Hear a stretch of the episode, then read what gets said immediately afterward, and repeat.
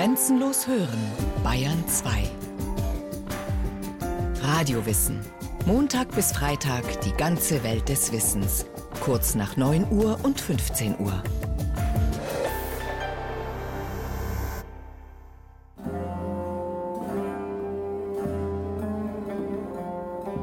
Oktober 1520. Karl V., König von Spanien und Kaiser des Heiligen Römischen Reichs deutscher Nation, liest die Berichte aus Istanbul. Sultan Selim I. ist gestorben. Was ist von seinem Sohn und Nachfolger Süleyman zu erwarten? Alle stimmen darin überein, dass der wilde Löwe von einem sanften Lamm abgelöst wurde, schreibt der Berater des Papstes aus Rom. Das klingt ungewöhnlich. Sanfte Lämmer sind die sunnitischen Osmanen normalerweise nicht. Sonst hätten sie sich kaum in so kurzer Zeit zu einer Großmacht entwickeln können, die dem Reich der Habsburger ernsthaft Konkurrenz macht.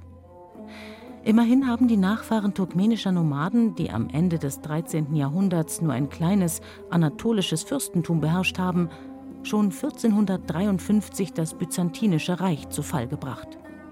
Indem sie seine Hauptstadt Konstantinopel erobert haben, das heutige Istanbul. Dann hat, ein weiterer Markstein der osmanischen Expansion, Sultan Selim im Jahre 1517 Kairo eingenommen und den Sultan der Mamelucken gefangen gesetzt. Seither sind die Osmanen auch die Beschützer der heiligen Städte Mekka und Medina und führen den Titel Kalif, das heißt Stellvertreter Gottes oder Nachfolger des Gottesgesandten. Die von ihnen beherrschten Gebiete erstrecken sich über drei Kontinente: Asien, Europa und Afrika. Nichtsdestotrotz scheint der junge Süleyman ein ganz anderer Typ zu sein als sein allseits gefürchteter Vater, schreibt der venezianische Botschafter. Er ist nicht älter als 25 Jahre, groß und sehnig. Er hat einen langen Hals und ein mageres, sehr bleiches Gesicht. Er hat nur den Anflug eines Schnurrbartes und bemerkenswert angenehme Umgangsformen. Man sagt von ihm, dass er ein weiser Herrscher ist, sehr den Wissenschaften ergeben und Menschen aller Art erhoffen von seiner Regierungszeit viel Gutes. Kaiser Karl V. ist erleichtert. Der junge Habsburger strebt unter dem Einfluss seiner Berater seinerseits nach der Weltherrschaft. Er ist Herrscher über ein riesiges Reich, in dem die Sonne nicht untergeht, und sieht sich als Beschützer des katholischen Glaubens. Ein letzter Vertreter der mittelalterlichen Kaiseridee sozusagen. Im Moment stehen ihm vor allem Martin Luther und seine Anhänger im Weg, die von einigen Territorialherren im Reich unterstützt werden. Der Protestantismus ist Karls zentrales Problem, nicht Süleyman. Möge der erst mal Ruhe geben und sich mit den Eroberungen seines Vaters begnügen. Doch das ist ein vergeblicher Wunsch. Ein Teppich hat genug Platz für zwei Muslime. Aber die Welt hat nicht genug Platz für zwei Herrscher. Hat Sultan Selim mal gesagt. Und natürlich denkt sein Sohn Süleyman ganz genauso.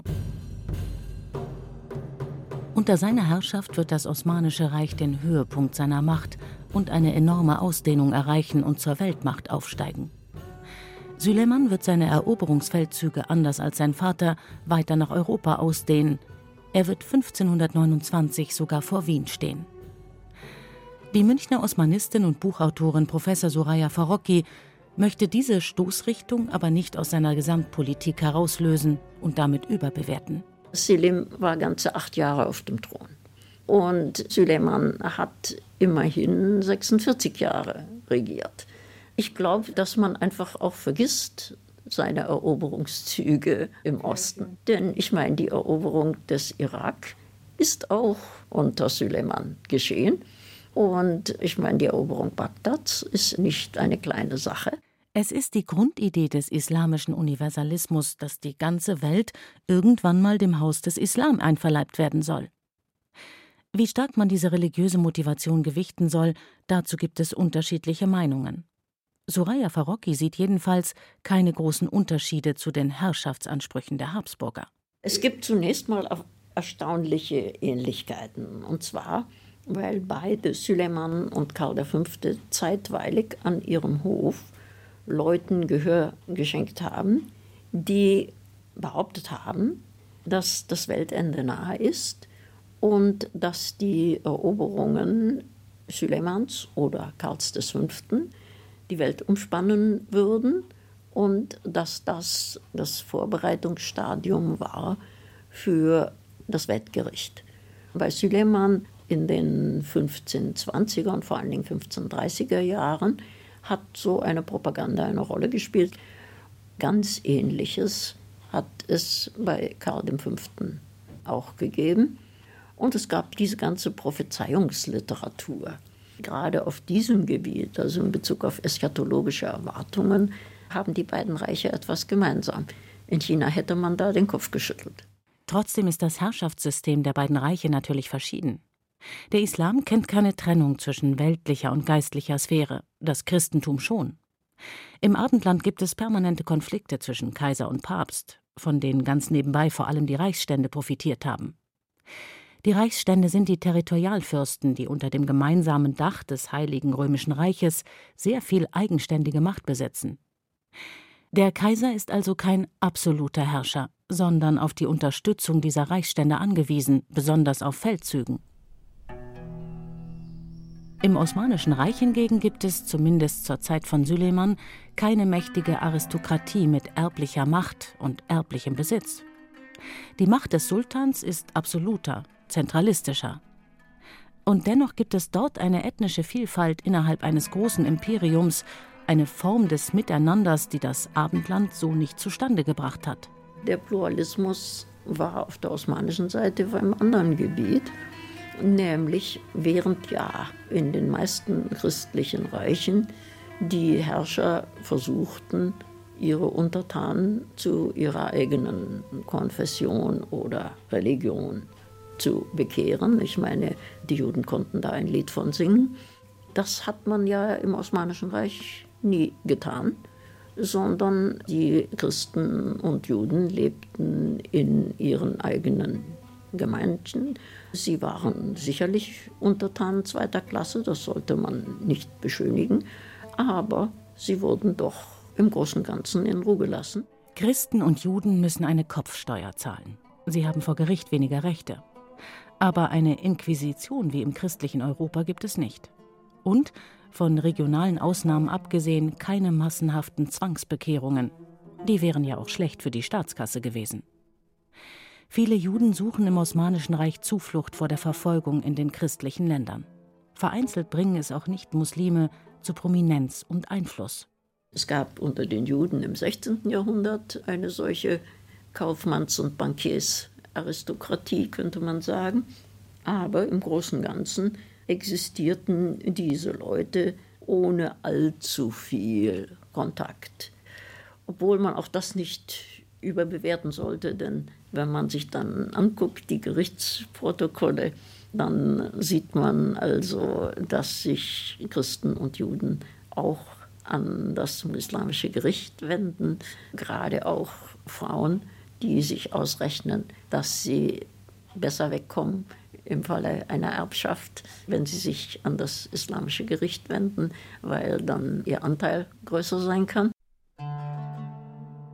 Und es gibt ein reicheres kulturelles Leben, als die gesetzlichen Vorschriften es vermuten lassen. Zum Beispiel eine weltliche Literatur für alle Bevölkerungsgruppen und insbesondere für die Juden, sagt Suraya Farocki. Leider ist kaum etwas davon überliefert, weil der Buchdruck muslimischer Bücher im Osmanischen Reich verboten war und im jüdischen Umfeld hielt man nur religiöse Texte für druckwürdig. Im Abendland dagegen war der Siegeszug des neuen Mediums nicht mehr aufzuhalten. Dort beförderte er die Reformation und die Entstehung einer öffentlichen Kommunikationskultur, die es im Osmanischen Reich so nicht gegeben hat. Der Buchdruck spielt tatsächlich eine Rolle.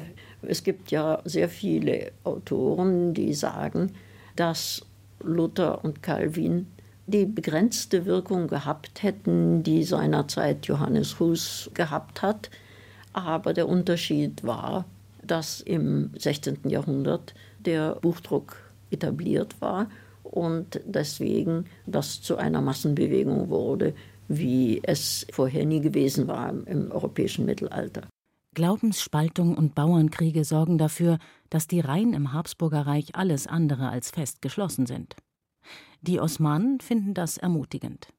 Im April 1526 setzen sie ihr Heer Richtung Südosteuropa in Bewegung. An der Spitze des kilometerlangen Zugs reitet der Sultan persönlich auf einem weißen Pferd. Allein zum Transport seines imperialen Zeltes werden ungefähr 6000 Kamele benötigt. Prunk und Pracht muss sein, auch auf Feldzügen, so kann man Macht und Größe demonstrieren und den Gegner einschüchtern. Nicht umsonst hat das Abendland Süleyman den Prächtigen genannt. Auch in Sachen Militärtechnik sind die Osmanen überlegen. Sie haben eine hohe Disziplin, schwere Kanonen, sie sind technisch versierter im Einsatz von Schießpulver und verfügen über spezielle Reitertruppen, Akinci genannt, die im Vorfeld der Schlacht ganze Landstriche verwüsten und die Bevölkerung niedermetzeln und versklaven. Der österreichische Kriegssekretär hat das bei der Belagerung von Wien selbst miterlebt. Die Leute, viel tausend jämmerlich ermordet, erschlagen und weggeführt. Die Kinder aus der Mütter Leib geschnitten, weggeworfen oder auf Spieße gesteckt die Jungfrauen bis in den Tod genötigt. Der Allmächtige möge ihren Seelen gnädig und barmherzig sein. Reine Gräuelpropaganda? Vermutlich nicht. Doch sollte man nicht vergessen, dass derartige Grausamkeiten zur gleichen Zeit auch von christlichen Konquistadoren in Mittel- und Südamerika begangen wurden. Bevor Sülemans Truppen Ende September 1529 vor Wien stehen, haben sie bereits Belgrad eingenommen und Ungarn entscheidend geschlagen. Die Wiener sind außer sich vor Angst. Karl V. befindet sich gerade im Krieg gegen Frankreich und schickt nur ein zahlenmäßig unterlegenes Landsknechtsheer. Die Osmanen sind deutlich im Vorteil. Doch das Wetter arbeitet gegen sie. Der Sekretär des Sultans notiert: Es regnete so stark, dass viele Leute im Fluss ertranken. Einige Pferde und Kamele riss das Wasser mit und brachte sie um. Die Menschen stiegen auf die Bäume und verbrachten dort zwei Nächte und zwei Tage. Die schweren Geschütze der Osmanen versinken im Schlamm. Das Schießpulver wird nass und wirkungslos. Die Wiener verteidigen die Stadt geschickt. Süleyman bricht die Belagerung ab, denn seine Soldaten sind restlos erschöpft. In Wien läuten die Glocken. Drei Knechte werden öffentlich gevierteilt, weil man sie vermutlich zu Unrecht verdächtigt, Spione des Sultans gewesen zu sein. Dann strömen die Wiener vor die Tore der Stadt und bestaunen das prachtvolle Sultanszelt, das die Osmanen in der Eile zurücklassen mussten. Sultan Sülemans Zeltburg aber wurde von den Ungläubigen abgebrochen und als Siegestrophäe in ihre Schatzkammer gebracht. Berichtet ein osmanischer Schriftsteller. Später werden die Wiener an genau dieser Stelle Schloss Neugebäude errichten, das Süleymans mobilem Palast nachgebildet ist. In die Angst vor den Türken mischt sich früh auch schon die faszinierende Kraft des Orients. Doch natürlich überwiegt die Angst. Für immer hat sich das Bild vom mordbrennenden Türken in den Köpfen festgesetzt. Flugschriften, die Zeitungen jener Tage verbreiten die Bilder der Gräueltaten. Auch Martin Luther polemisiert gegen die Türken. Darum sei sicher, dass der Türke ärgster Zorn des Teufels wider das Christentum sei. Man sieht das auch, wie greulich er handelt, als sei er der zornige Teufel leibhaftig.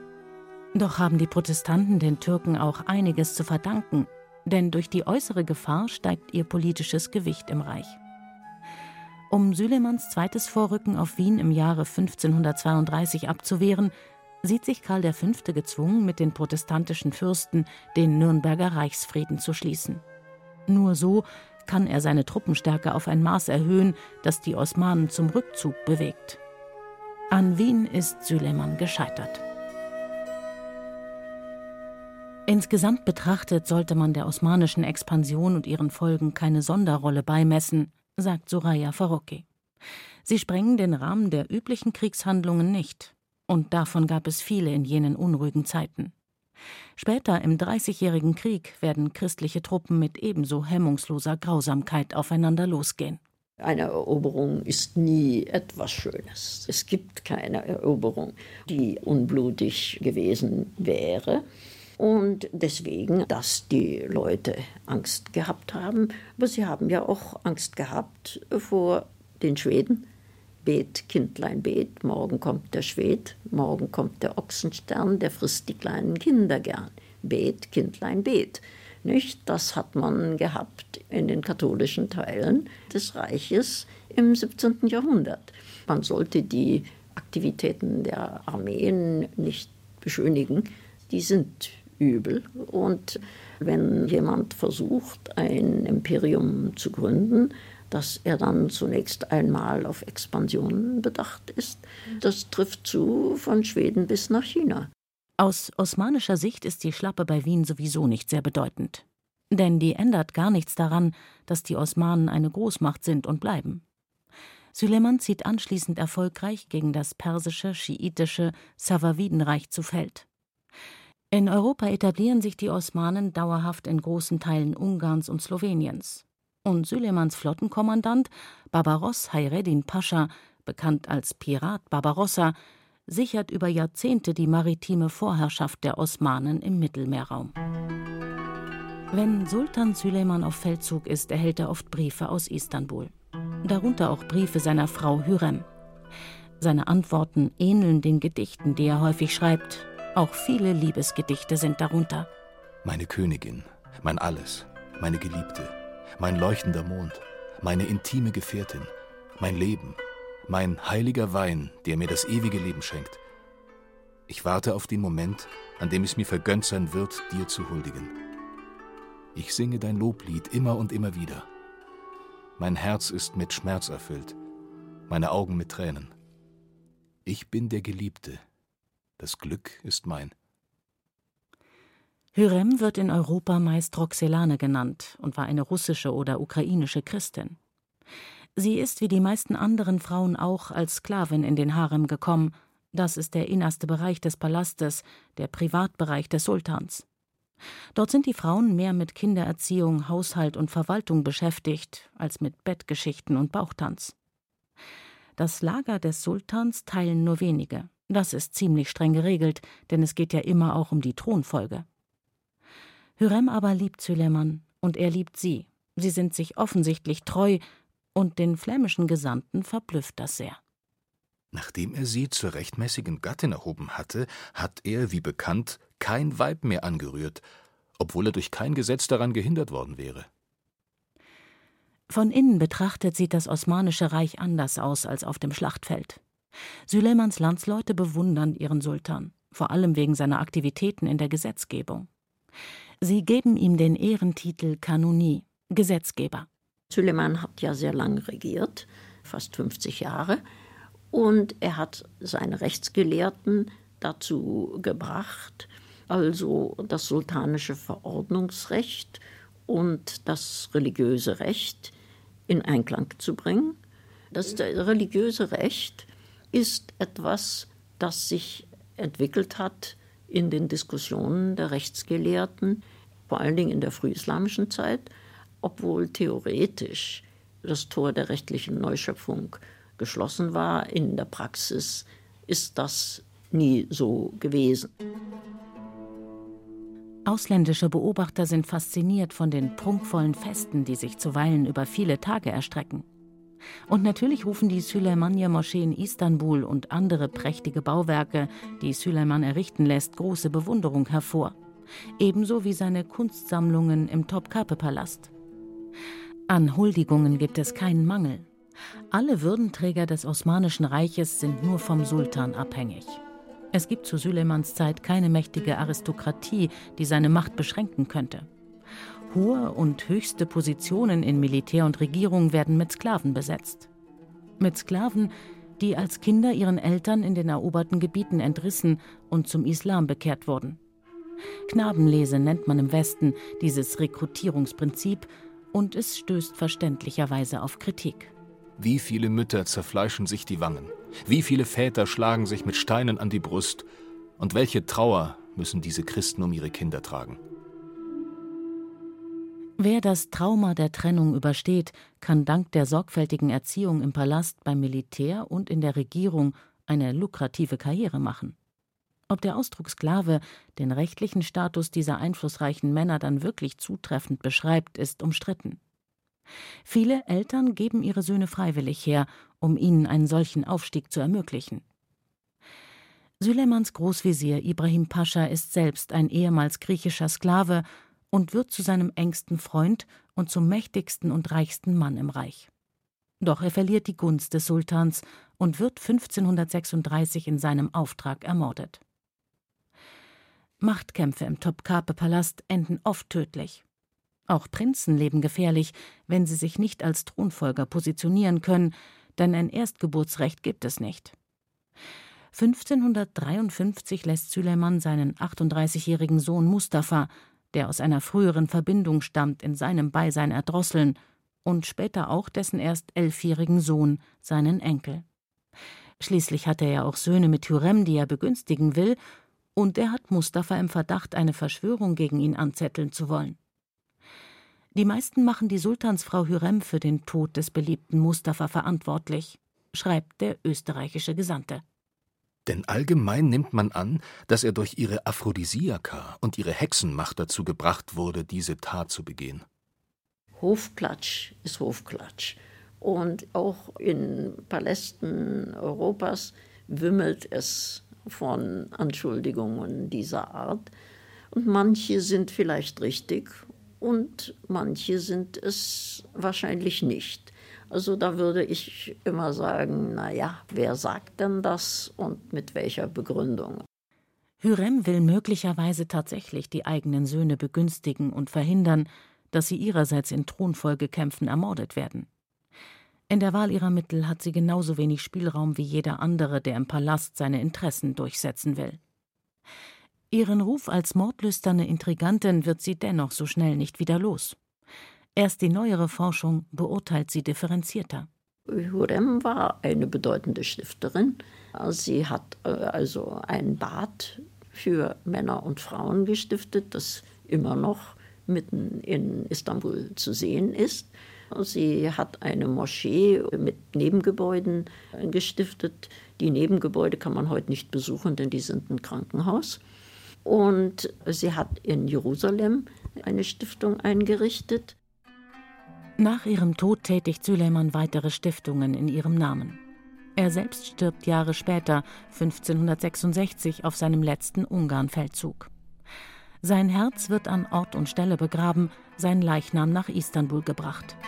Im Jahre 2015 hat man die Fundamente des Mausoleums entdeckt, das über dem Herz des Sultans errichtet wurde.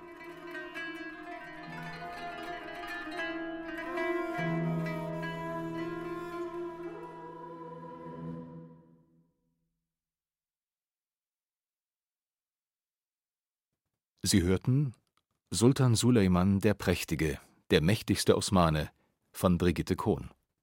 Ton und Technik Andreas Lucke. Regie Sabine Kienhöfer. Es sprachen Katja Amberger und Christian Baumann. Eine Sendung von Radio Wissen.